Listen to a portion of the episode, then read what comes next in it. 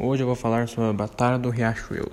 A Batalha Naval do Riachuelo é considerada um dos maiores triunfos da história das Forças Armadas do Brasil.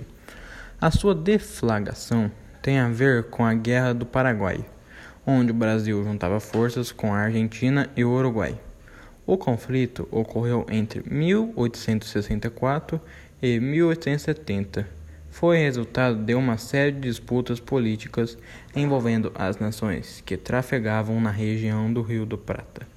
O início da guerra só tomou forma mediante um ambicioso projeto expansionista do governo paraguaio. O conflito naval acontecido no Rio Riachuelo foi considerado de suma importância para a vitória da Tríplice Aliança Brasil, Uruguai e Argentina frente às forças paraguaias. Na época, os navios da Força Brasileira não tinham instalações apropriadas para a navegação fluvial, o que ameaçava a perda de uma embarcação devido ao encalhamento.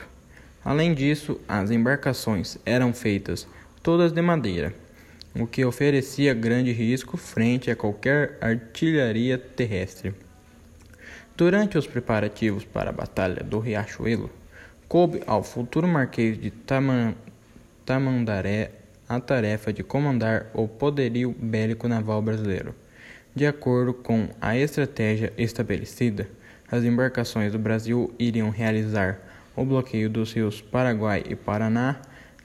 As forças navais foram divididas em três grupos: um primeiro fazendo a retaguarda no Rio do Prata e outros dois diretamente responsáveis pelo bloqueio.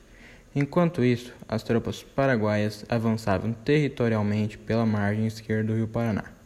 Para enfraquecer estrategicamente os militares paraguaios, em uma embarcação comandada por Francisco Manuel Barroso da Silva, empreendeu uma batalha na cidade dos Corridentes.